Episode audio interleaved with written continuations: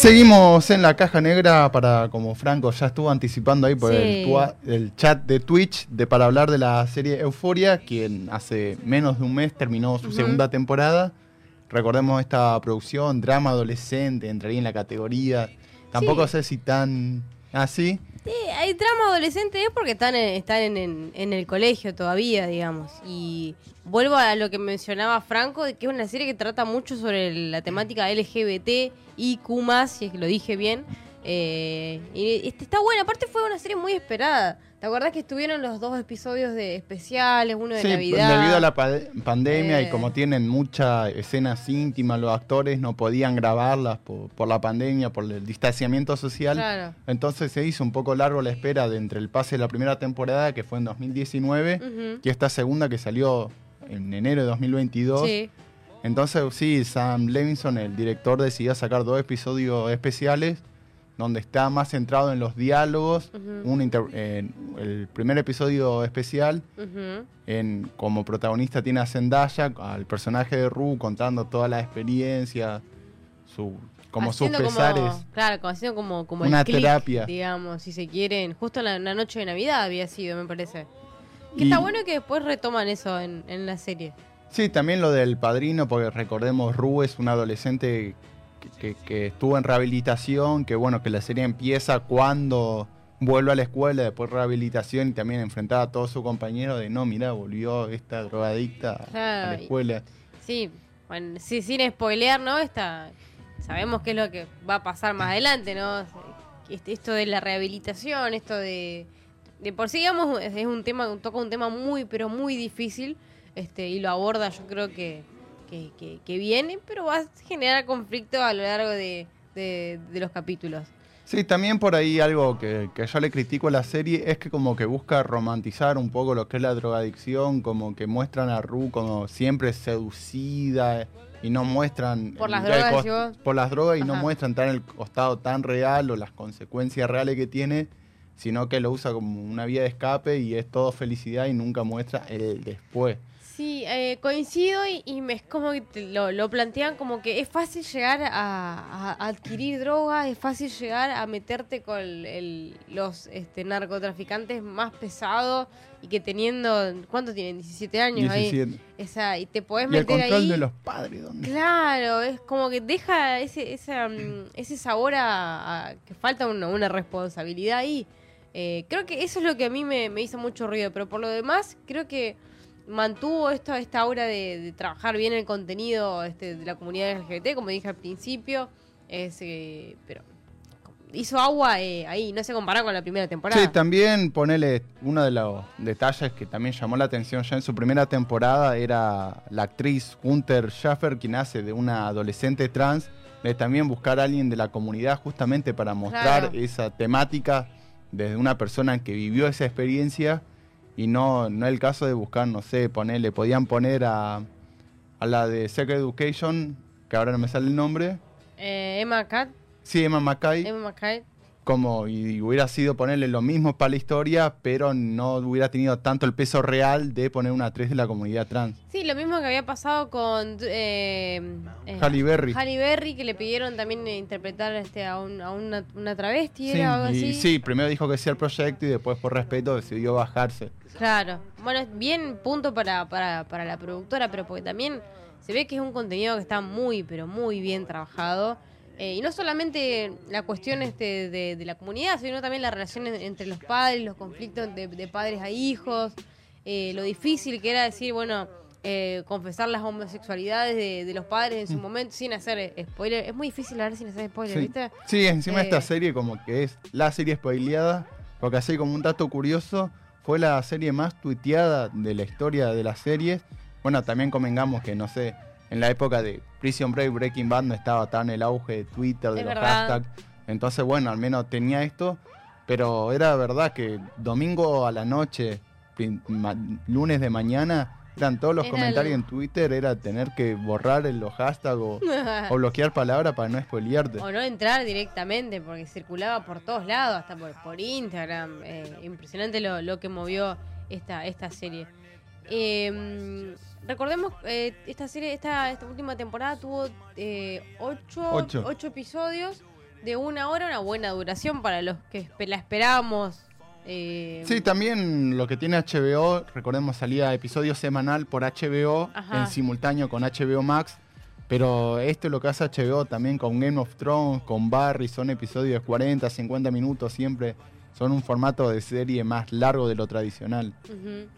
¿A vos te, te, te gustó esta? Si tuvieras que compararla con la primera y la segunda, ¿te, te, te gustó? ¿O eh, lo que hablamos recién, como que faltaron cosas que, se alejaron de la realidad? Para mí sí se alejaron un poco más de lo que era la, la realidad en esta segunda temporada. En la primera también, al ser tan nueva, como que esto- estaba todo el puesto la mirada, como que estaba todo bien aceitado, trabajado. También, pobre Sam Levinson, la, la pandemia le dificultó Sí. un poco el trabajo. Y capaz ideas que tenía para la segunda no lo pudo desarrollar por el distanciamiento, por el tiempo. También el, digamos, la concordancia con los actores, que son todos adolescentes, van creciendo de un momento a otro, Sí. como pasa con Stranger Things, que ya dicen que tienen 15 años y ya miden 2 metros. Sí, a Sex Education también, que ya dicen que están en Sí. el último año de colegio y son unos grandotes. Pero también por ahí otro de las cuestiones de la serie que sigue manteniendo son los colores, los detalles técnicos, planos, los focos, eso un es... sueño. Es un sueño. Y ah, lo que quería me- mencionar también es que como la como en la primera temporada hay un episodio musical que fue una gran generadora de memes. Eh, no sé si, si has- sabés lo que estoy Sí, hablando. sí, sí, casi al final de temporada Casi también, final. Que fue lo más. sí, momento, clima de la temporada, toda, toda esa segunda temporada se volvió en ese momento. Dice que venía como lineal, como bueno, uh, pasó esto, uh, qué malo otro. Eh, y- pero y ese, ese capítulo la rompe. Mira, yo sin... Y pasan cosas muy inesperadas. Sí, ¿eh? digamos, el momento musical no vamos a spoilear qué pasa, vamos a decir nomás la canción que suena, que es Golden for a Hero, también sonó en Hércules, Ajá. que, que- que, bueno, Sam Levinson comentó que tardó tres días en filmarse solamente esa escena, Uh, porque requería muchos planos, contraplanos, las reacciones de los mismos actores, los involucrados, eh, la amaron tanto que era también como difícil ponerse a actuar de los tanto que le estaban disfrutando lo que pasaba en pantalla.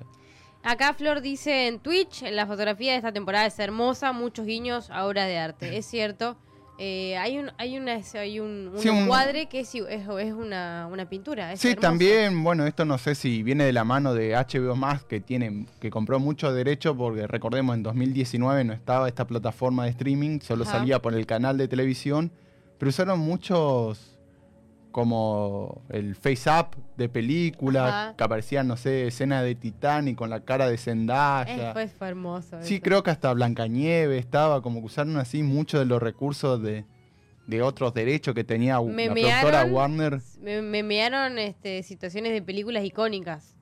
O sea, no se puede decir el contexto porque también seguiríamos, seguiríamos spoileando, pero eso fue hermoso también. Eh, no sé, ibas a decir algo más. Sí, sí, no, me, me parece también interesante el recurso de para contar cómo estaban los personajes, usar eso, momento icónico que todo en algún momento de la vida vimos tal escena de tal película, de verla recreada con los personajes. Tal cual. Otra de las cosas que, que se vivió, no, esto no tiene que ver tanto con el- la, narra- la, la- la- la narrativa, digamos, de, de la serie, sino con, con lo que pasó con alguna de las actrices. Eh, Sydney Sweeney, que es la que hace de. La, que interpreta a una de las hermanas, claro, de Cassie, eh, tuvo escenas, o sea, polémicas en el buen sentido, ¿no? Esto de, de animarse y de, de romperla, en, de romperla toda en la pantalla, con escenas como de, de crisis y de llorar. Eh, hubo un- un- una, una cuestión ahí con el tema de, las desnudez y demás, que como que ella se enojó y, y con justa razón, porque como que Sí, estaba como... en- Sí, a diferencia también de lo que tenía la primera temporada, es que mucho peso na- narrativo caía en su personaje, Claro. era como una casi coprotagonista de Zendaya, y también decía eso, que, que muchas veces sentía que la crítica, después de la emisión de los domingos, veía en redes sociales de, no, mirá, estuvo desnuda y no, no la rompió en esta escena, que pasó de estar llorando a estar feliz, a correr una maratón, y todo se centraba nomás en ese desnudo que hizo cinco minutos de los 50 del capítulo. Claro, no, no, no por la interpretación, como vuelvo a decir, que la rompió toda, sino por la, la escena de desnudez. Ella creo que, no sé si lo leí, me parece que como que estaba pensando seriamente en, en dejar de hacer estas escenas porque sentía que, como Sí, decíamos como que, no que la le valoraban. estigmatizaban a la carrera y no a su... O sea, como que se materializaba todo en su cuerpo y no en la actuación que ella estaba realizando. Claro, y como que el, el peso de la narración iba porque ella se mostraba desnuda o, o este, se- esto de seguir interpretando papeles de, de la, de la- de la chica que, que es media hueca, que, que, ¿entendés? De estereotipada, que es rubia, que, eh, que quería como salirse de, de ese De ese encuadre, de ese rol, claro, para que la empiecen a tomar en serio. Sí, también en los últimos eso. episodios, alta actuación al estilo Carrie, lo que pasaba. Sí, yo la, la banco muy, la banco un montón. Eh, otra de las cosas, otra de las curiosidades que no sé si la notaste vos, Damián, eh, es que esta actriz eh, contó que la pasó muy mal, pero porque para mantener el clímax, esto de estar este, sofocada, llorando, eh, estuvo como todo el tiempo así muy mal, triste, digamos, por, por, la, por la situación y, y hizo que repercutiera a nivel Salud. personal y claro, salud, digamos. Entonces, Sí, imagínense im- el- el imaginarse trabajo que lo, lo comprometida que estaba con su papel, que pasa eso, no, no siempre pasa en todos los papeles que se compenetran tanto que casi que lo sufren a lo que está viviendo su personaje. Tal cual, tal cual. Entonces, bueno, y sí, tie- tiene toda la razón en, en enojarse y, y salir a decir a la prensa, che, pero se, se centraron en esto y no en el laburazo que hice de, de interpretación. Sí, también algo, también lo que me gusta a nivel narrativo de Euforia, que, que bueno, no es original porque ya pasaba en, en series con temática parecida a los adolescentes, las drogas, el sexo,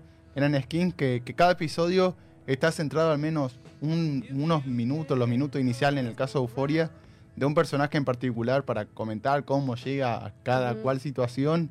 Y la historia como de origen, entre comillas, que podría decirse del padre de. Nate Jacobs, Ajá. era también bastante interesante cómo se iba dando, desarrollando para ir entendiendo más de lo frustrado que estaba el actor Eric Dane, Ajá. quien hizo de Patrick Dempsey en Grey's Anatomy, No, que hizo de, Mac Slo- Sloan. Sloan en Grey's Anatomy, como para entender más el porqué de su personaje también está bueno. Sí, lo bueno de, esta temporada es que ahondaron un poco más en, la vida de, los, personajes que, componen, digamos, eh, eh, Euforia. No ta- o sea, sí sobre Rue, digamos, sí sobre Jules, pero también otros personajes que se suman, como por ejemplo este este chabón que, sea, que lo conoce a Rue, digamos, en, un baño de una fiesta, que como empiezan a ahondar más en, el personaje, en el problema que él tenía también, porque era, era adicto a las drogas. Eh, y era también en la madre de Rue, en la situación con, con su Sí, padre. Que y también con la hermana, de cómo vivía la hermana, porque viste, mostraban cómo era la relación de Ruth con las drogas, pero no mostraban el lado familiar, claro. cómo repercutía en la madre y en la hermana, en la hermana menor, que, sea, que siempre la admiró a Ruth y bueno, cuando pasó todo este problema, cómo lo tuvo que afrontar ella. No te daban ganas, te daban una cierta bronca, decir, ah, Ruth, te Ponete las pilas. dale". Eso es que ya está en el rol más Ella- de persona más grande de dale, avivaste. ¿Qué me quiere decir? ¿Que ya estoy grande también? ¿Y qué me queda para mí? Que soy más. Es grande. verdad, sí, es verdad. ya estás viejo también vos. Pero bueno, es como que te, te genera esto de, de Sí, compenetrarte tanto y ponerte en el lugar o de hija o Como de- te decían de- todos, de madre. hacía, hacía, hacía, ¿y por qué te vas para ver? Claro, ¿entendés? Porque es como que- y, y Zendaya interpreta también esto de ser la adolescente que se la sabe todas, que yo sé cómo manejarme, que la paso por arriba a, a mi, a mi vieja, al No, colegio. le al director de la escuela, a mi padrino de, Claro. o sea, de los narcóticos anónimos, creo que es. Ajá, que van a, la- a las reuniones Bueno. esas y, y caía recontra de, de drogada. Bueno, es como que... ¡Ah, qué bronca! Uh, te bardearon en Twitch. Sí, ahí mi hermana me dice que sí, estoy viejo. Y bueno, hay que empezar a, re- a- a reconocerlo Bueno, también. entonces sí voy a sacudir a, a Zendaya y decirle, dale, avídate. Eh, así que bueno, no sé, me, me parece que es una, eh, una serie que, que te moviliza. eh, depende, ¿no es cierto?, qué qué es lo que le gusta mirar a uno, pero te moviliza y, y te in- interpela en esto de decir, qué garrón esto, qué, qué bronca esta gurisa, eh, y que, qué garrón que, que, que se las crea, que se las, que crea que se las sepa todas. Sí, para mí sí, eso y también un poco, para mí la repercusión que más tiene es por este estilo de formato de serie semanal. Para vos, si, HBO hubiera sacado la temporada de Euforia, los ocho capítulos de uno, Vos decís que hubiera tenido ser la serie más, más tuiteada del mundo, de todos los memes que salieron después. De... Y no, no, para mí justamente eso es lo, lo- que alimenta a las redes sociales y a los grandes generadores de memes. Eh, y no Sí, sé, jugar con la ¿viste? expectativa, los foros, la... la- Eso te iba a decir, lo- los fandom, Sí. lo- los fan, los fanfiction, que los foros de donde se escriben este, las cosas que- teorías. Uh, yo viví todas las teorías con WandaVision de los episodios semanales. Yo no me meto en eso porque eh, no, no es para mí. Eh, acá Flor Flores dice, era también la serie de los domingos, después de... Ah, los domingos- después- claro, Los domingos de Euforia 11. era el hashtag. claro, los domingos a las 11 se estrenaban los capítulos y decía, bueno, y acá termina diciendo Florencia, después era ir a Twitter para ver los memes, tal cual. Bien, creo ¿Qué? que. ¿Cómo nos alimentaron Sí, los creo que vos y Florencia lo iban viendo a medida que salía. Mientras Sí. veían los episodios, ¿tuiteaban o estaban en Twitter para ver qué decía la gente? Eh, no, después. ah, después de que terminaban Eh, el capítulo. antes no, y el durante tampoco, porque no queríamos spoilearnos de, de nada, pero en el después sí. O sea, le dio de comer a, Twitter y a todas las redes Sí, sí, sociales. yo digamos esperé por mi psiquis, esperé a que termine la temporada para pero, verla. Pero no te generaba esto de decir, no, es que me voy a spoilear en Twitter. Y vi algún que otro comentario, pero como era tan aislado que no que no llegaba a entenderlo hasta que vi la escena y dije, ah, por ahí venía la mano de- Ah, del no, meme. no entendiste. No del todo, o sea, sabía, no sé si había situaciones de personaje por lo que era la primera temporada, como que la cazaba algo, pero no del todo como para spoilearme y después ver la escena darme bronca. Pero no te, cuando veías esas, esos eh, spoilers, no te daban ganas de seguir investigando. A mí me pasa que si yo veo algo que No, no, no, vi, me daban a- ganas de ahí cierro. Twitter y a otra cosa. No, porque no si no, sí. Yo, bueno, vos me conocés, soy una persona demasiado ansiosa que no puede controlar este lo- lo- lo- la ansiedad justamente. Así que no, yo dije, bueno, va saliendo, la voy mirando.